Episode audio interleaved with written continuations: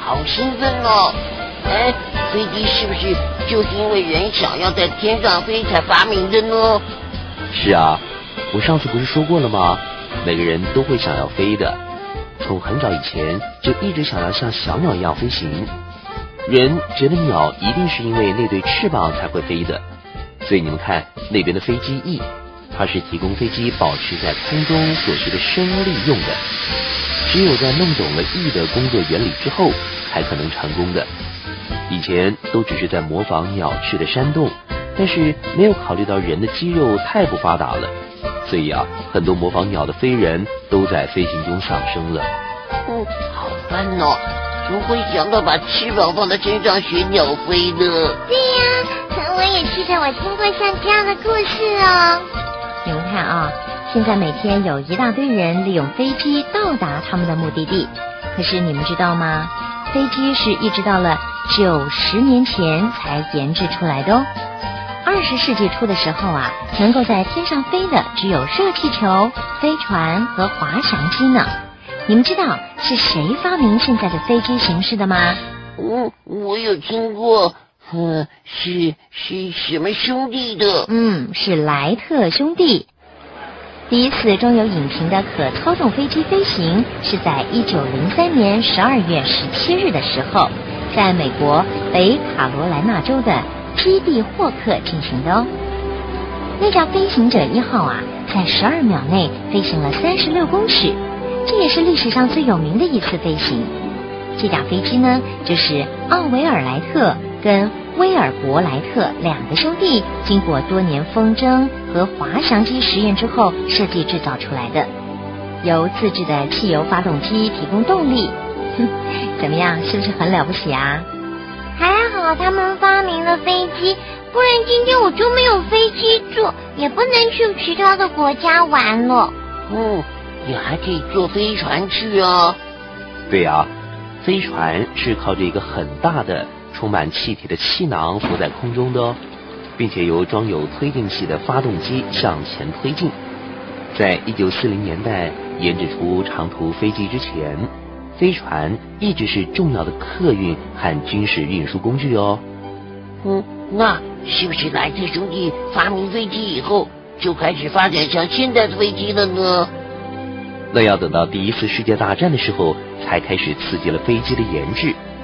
到了第二次世界大战的末期，已经研制出喷气式飞机和火箭喽。而到现在，飞行技术的发展已经使得超音速飞机跟太空船问世了呢。搞不好以后还有更厉害的飞机呢。为什么战争的时候才刺激飞机的研制呢？哦，因为。军事上对飞机成为武器的可能性的兴趣，才是航空技术发展的关键喽。从第一次世界大战中，战斗机由慢而容易被击中，发展成为快而机动灵活，就可以知道喽。而大型的轰炸机跟战斗机就是在这个时期研制出来的。哦，现代飞机的雏形啊，最早是出现在一九二零年代，是一种单翼机。机翼和机身都是由金属制成的。在一九三零年代新型的喷气式发动机发明之前，所有飞机上都是使用活塞发动机和推进器的。可是现在都是喷射机啊。对呀，涡轮式喷气发动机使飞机的速度大大的提高，噪音也更少了。在第二次大战以后，就越来越被使用，成为战斗机和长途客机的标准飞机。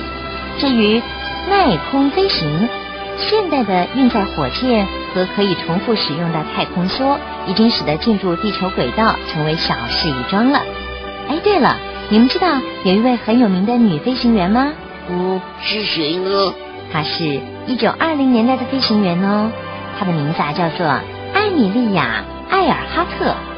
她好几次创下了长途飞行的记录，也是第一个单人飞越大西洋的女生哦。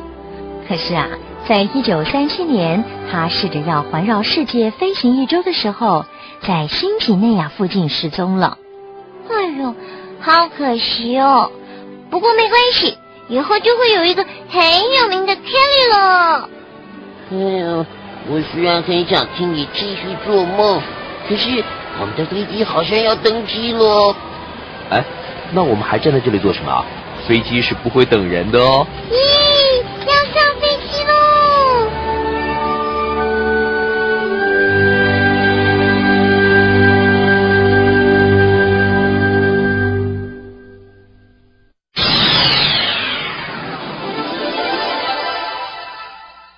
小朋友，别以为只要是鸟都会飞哦。